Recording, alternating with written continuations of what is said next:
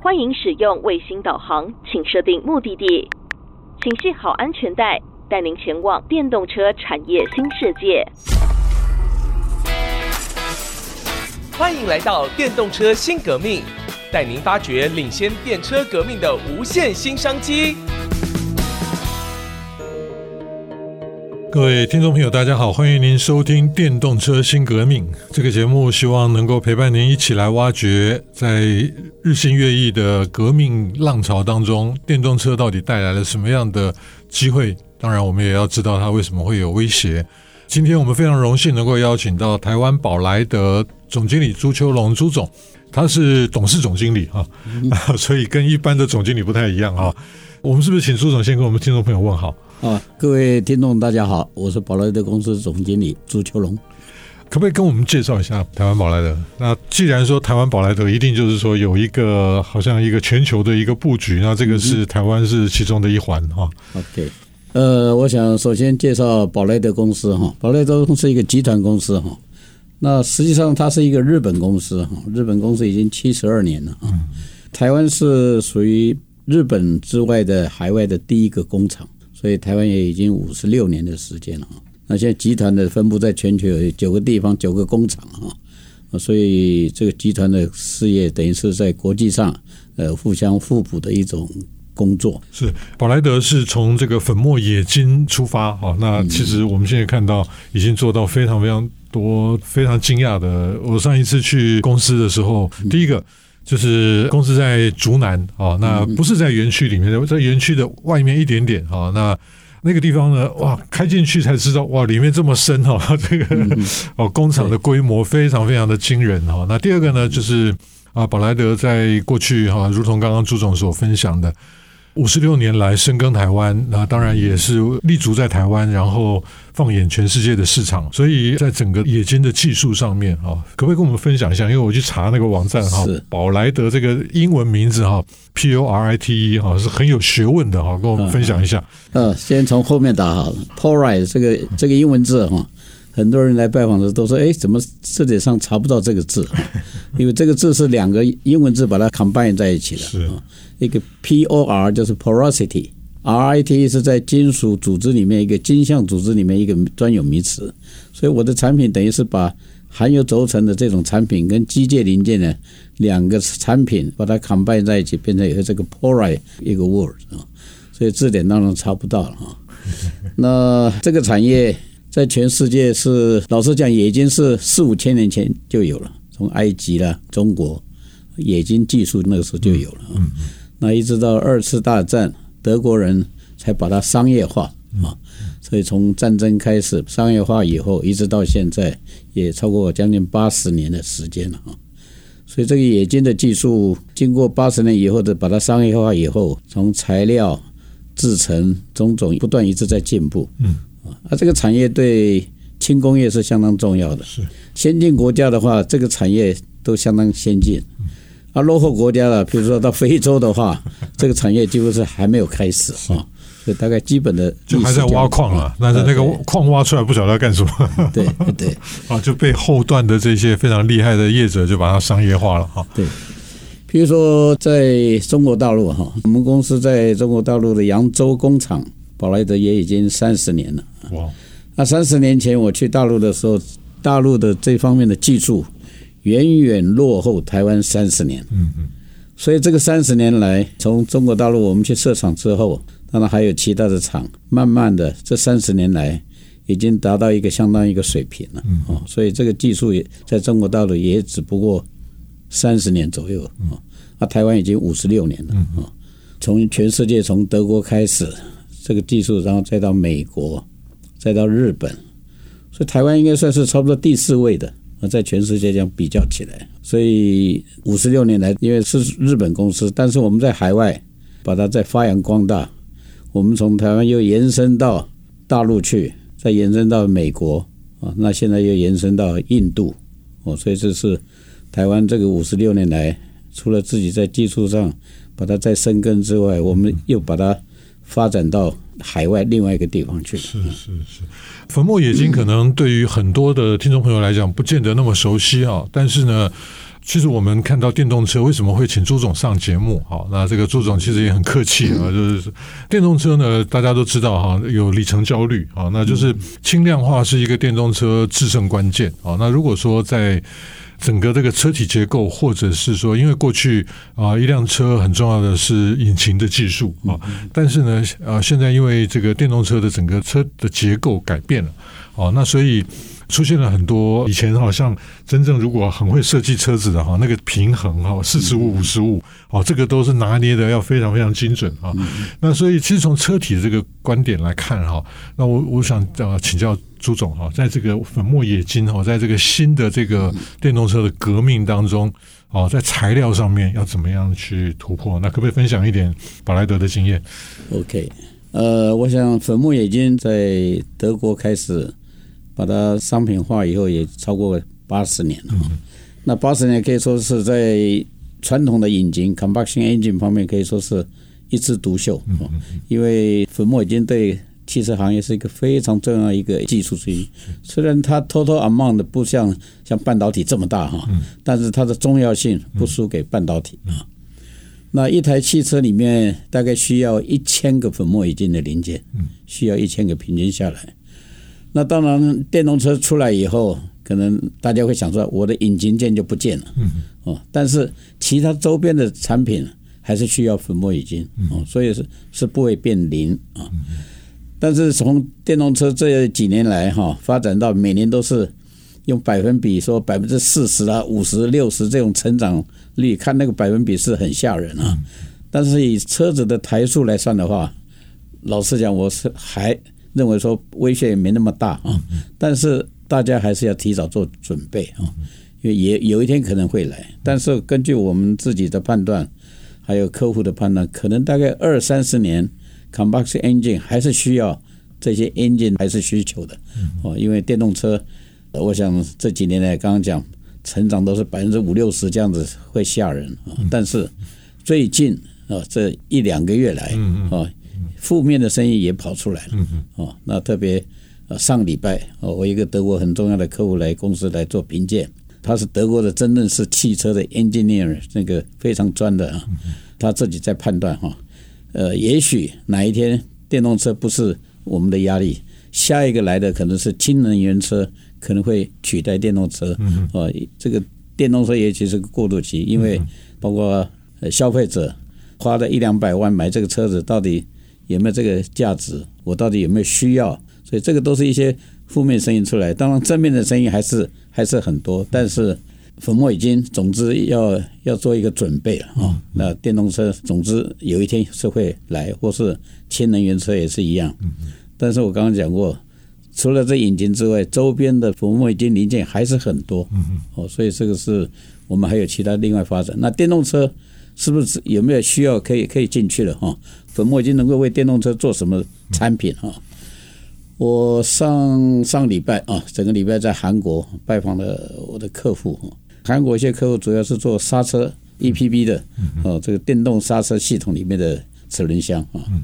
那个时候我们做的量相当大，这几年来一年大概都做将近五百万到六百万套给这个车子用。那一台车子。以前手刹车是要拉一条线哈，那后来现在都是用 button 的，要一一按下去，油压系统把后轮的两边可以把它刹车住，这叫做 EPB 系统。但是将来电动车的话呢，它反而又用到四个这个零组件，啊，现在是用油压在控制刹车系统，但是将来电动车反过来，它用 wire 的系统，而且是四个轮子都要用到刹车系统，所以等于数量反而增加了，所以这个是。这一次到韩国去，客户我们现在开始图面出来，开始在开发了啊，所以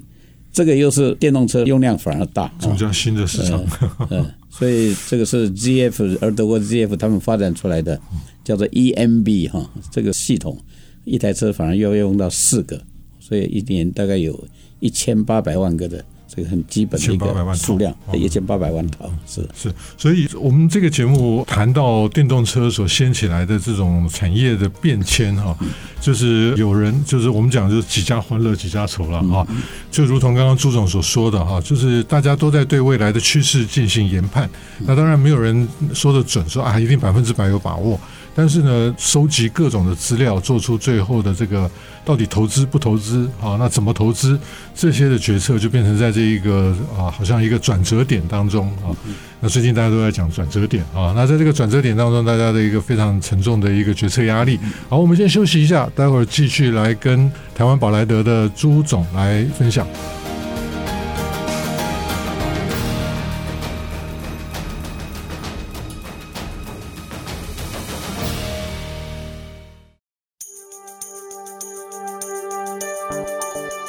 听众朋友，欢迎您回到《电动车新革命》这个节目。如我们过去一年跟大家分享的，从非常多的面向啊，来跟大家探讨电动车到底怎么样启动新的一些产业变革。那今天呢，我们从材料的观点啊，来跟大家邀请到非常典型的隐形冠军啊。我们讲在这个行业当中啊，他们就是这种所谓 B to P 的品牌，非常非常。可以说是在世界执牛耳的这样的一个地位哦。台湾宝莱德的朱秋龙朱总经理来到我们的节目当中。刚刚在呃休息之前呢，跟各位听众朋友在分享的是有关于不管是这家公司，可能大家相当的陌生。那另外一个部分呢，就是跟听众朋友介绍啊、在这一波的车辆的革命当中呢，啊、整个的汽车设计在改变，那材料当然也必须先行。那我们知道啊，在过去我们的节目当中都有跟听众朋友分享认证这一个前置的一个 lead time 非常非常的长哈。那我们知道台湾宝莱德哈已经通过了 S 九一零零哈，那同时打进了空巴哈 Airbus 的这个供应链哈。那可不可以请总经理跟我们分享一下这个心路历程，或者说那个艰难的程度？OK，宝莱德从这五十几年来，从最基础的当然是家电产品。从汽车零件慢慢一直发展，一直上来。那以前我可能也谈过，我们在十七年前、十六七年前，我们开发的这个燃料电池里面的这个连接板，哦，这我量产已经十一年了。哦，所以十一年之前，我们也花了四年半的时间开发这个产品。当初这个产品用在什么地方，老实讲也还摸不清楚。结果现在是全世界在能源里面发电的。系统里面，现在是全世界最高的、最夯的一个一个产品，所以我们在这个产品也今年预定要做一千万片，那累计已经超过四千万片了。这个数量大家可能没有什么概念哈，我现在这个数量已经是全世界第一了。有一个 competitor 是在加拿大，但因为品质的关系，我的是比较好一点。那全世界唯一目前在生产就是我们这两家，那但是新的客户。陆续进来了啊，从德国，那明年度美国另外一家要准备还要开始，所以大家对这个能源方面，当然从现在太阳能的风力发电种种，但是燃料电池一直在最近这十年来慢慢慢慢开始已经上来了啊。那除了这个产业，我因为宝莱德我自己一个做法就是，你一定要找新的东西来想办法来做，因为电动车的这个产量一出来以后。粉末已经在全世界好几家公司，包括很大的公司，都居然面临要 close 的这种地步。去年在德国一家最大的日本公司的粉末已经关门了。那不单是这一家，全世界好几家，所以粉末已经将来因为电动车的影响，你撑不住的话，可能你就要 close。那你不要 close，你就是要想办法开发新的产品。所以我们从开发这个能源方面已经十几年了。那大家一直谈到 aerospace 的这种飞机的这些零件，当初我们想说这数量这么少怎么做？但是哎，还是有它的利基在。所以我们透过呃，我自己在欧洲公司已经三十年了哈，欧洲宝莱德三十年了。那因为机会刚好，这家我的客户离我们公司欧洲公司只有十几分钟哦，这么近。呃，所以是我呃。当然，这这家公司也世界很有名，Safran 啊，Airbus 跟波音的这个引擎的一个很大的一家公司。哎，他会反过来主动一直 push 我们公司，那我想这也是个机会。这个前后也超过超过三年多了啊，那我们就利用这个时间，OK，来试看看。那结果就来开发了，也经过认证，花了一年多的时间，最后取得认证。那我们样品也交出去了啊。那这样品交出去也很辛苦，样品交出去以后要大量的样品，这个原料。居然因为乌俄战争，嗯，卡在德国政府，这原料是从德国出来的啊，因为这属于比较军事材料的方面，卡了五个多月，一直到上个礼拜原料才到哈，所以这个有这个市场，但是原料又是一个你想象不到一个问题出来。总之，你不能全部一个产品或是你的制程全部压在一种产品身上，很危险啊。所以我们要多方面来开发。所以宝莱德现在除了一般的产品之外，汽车，那将来电动汽车零件，我们现在也一直开发一些新的产品，那包括 aerospace 这方面。另外还有新的制程技术，我们现在都一直在进行。是我相信哈，刚刚朱总所谈的还有更高阶的 这个，因为我二零一三到二零一六在呃科技部，当时的科技部啊，现在的国科会所属的国家实验研究院任职哈。当时我我在的时候有十个研究中心，其中一个是太空中心。对。那所以这个太空规的哈，那跟军规的哈，刚刚其实朱总谈到啊，因为乌俄的这个战争，结果就冲击到整个原料的供应，所以不管是 COVID-19，或者是最近我们看到的世界局势哈，那特别是有关于地缘政治的这些冲击哈，那往往很多过去经商里面不会去考量到的这种。韧性供应链变成现在最重要的一个议题哈，因为万事俱备，就是只欠东风，没有原料，那那你最后这些技术还是出不了货哈，那这个问题就蛮大的哈。所以刚刚朱总提到哈，因因为各位可以想象哈，那在欧美不像是台湾啊这么方便啊，台湾说实在的，这个地理位置实在是。一个得天独厚的一个优势啊，那诶，可能从戏子到新竹这一段的距离，现在可能延伸到竹南，甚至到台中。那现在高雄这边也蓬勃发展啊，所以我们可以看到整个西部走廊啊，那说实在是很近的距离啊。所以您刚刚讲说那家客户离你们只有十五分钟，这个是很惊人的一个区位上面的优势哈。也许冥冥中注定，哎，我可能会有这个客人啊。哎，我一直觉得我的运气还不错哈，常常碰到呃碰到很很多客人或是很多种种方面的，都会对我们的这个行业有一些帮助啊。那粉末冶金这个行业真的是全世界无所不在啊。我现在最远的客户到巴西哈，那巴西客户我也难得在三四年前去拜访了一次哈，那个时候量一直很大哈，还不错哈，因为巴西的这个粉末已经行业技术落后台湾是相当相当后面。那他们从巴西远到这边来买，那我也去拜访了哈。那它的产量现场都不错。那最近怎么新开发现越来越少了哈？后来最近一问才知道，因为怕台湾被大陆打下来哈，它的供应链可能会产生问题哈。所以我在上礼拜写了一封亲笔签名的信哈，给那个大老板。那大老板我上次去也碰到他，我们见面还是谈得不错哈。跟他保证说，台湾是没有问题的哈，所以有时候台湾的这个立场，有时候在政治立场，也是很辛苦。不单是他哈，好几家客户都里面内部都有人有声音说，不能再全部从台湾采购，因为我现在供应的很多客户哦。很多都是百分之百我在供应的，嗯啊，包括宾士、B N W 那里面的零件，真的是我像台积电一样，我如果被打下来的话，那些汽车厂同样也是要停工，所以台湾目前面临这些问题，也是一个。让人担心哈，但是我的认为是说不太可能的，我是很很有信心的。是，就是我们总是要做最坏的打算，但是要有最积极哈、最乐观的这个往前冲的动能哈。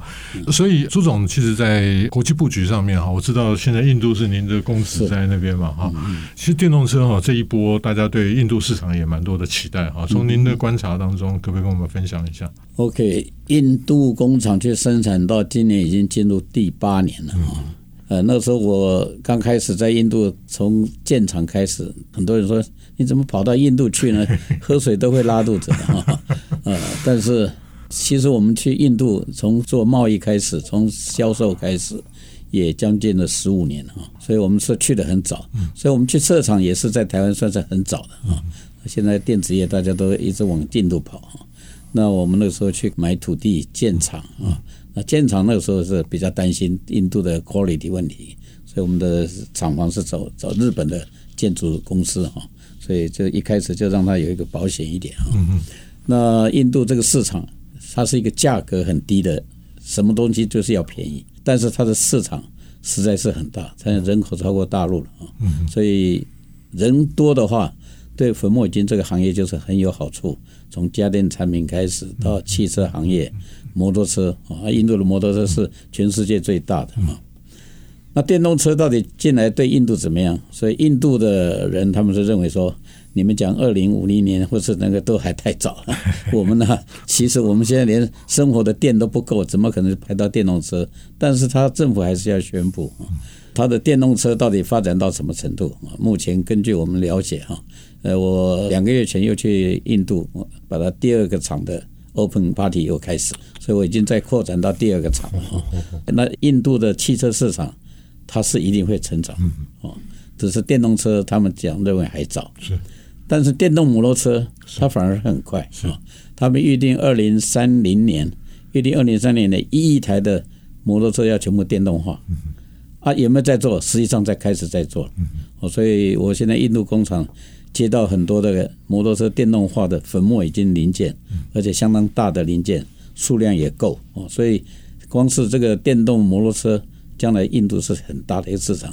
电动汽车可能是稍微再早一点，他们民生用电都不够了，不可能谈到汽车去充电啊。是是，而且就是说，全球现在走向这种 urbanization 啊，就是城市化。好，那一个城市承载，比如说像孟买，可能都是上千万的人口啊。那它整个都市发展，那跟整个人口成长各方面，这里面有很多很多课题了哈。那交通其实本身就是一个一个蛮难去调整的啊，因为那个就好像台北市啊。那我们这很多台北的朋友到我住在台中啊，到台中来都觉得哇，你们的道路这么宽。问题就是台北就是在都更上面有很多它的为难的地方啊。同样，这种比较开发中的国家，它现在积极在发展啊。那过去印这几年印度发展真的蛮快的哈，可是。它很多的 infrastructure 是赶不上的，那所以就像朱总所谈的哈，就是我们这一个节目呢，其实也并不是谈四轮的哈，就是我们所有的 只要会动的，对，它都整个电气化，或者说我们讲的服务化，或者是这个材料跟其他的这些领域，我们通通都在探索哈。那所以我们看到这一波真的是一个全面性在产业结构上面在做调整，那也就非常感谢呃台湾宝莱德的朱秋龙总经理带给我们很多最。新的这些第一手的观察啊，包含韩国，包含印度哈，那当然就是说巴西这边对于台湾的整个的地缘政治上面的一种风险性哈，那这个也不是新的故事了哈。那感谢朱总啊，来跟我们分享这些最新的讯息啊。那我相信啊，我们对台湾的产业是非常有信心的。那但是在这下一波整个全球的布局当中，的确是在这个产业革命当中面临到新的一些格局啊！非常感谢台湾宝莱德的朱秋龙朱总来到我们的节目当中，谢谢您，谢谢。我是佘日新，我们下次见。本节目由 D J Times 电子时报与 IC 之音联合制播。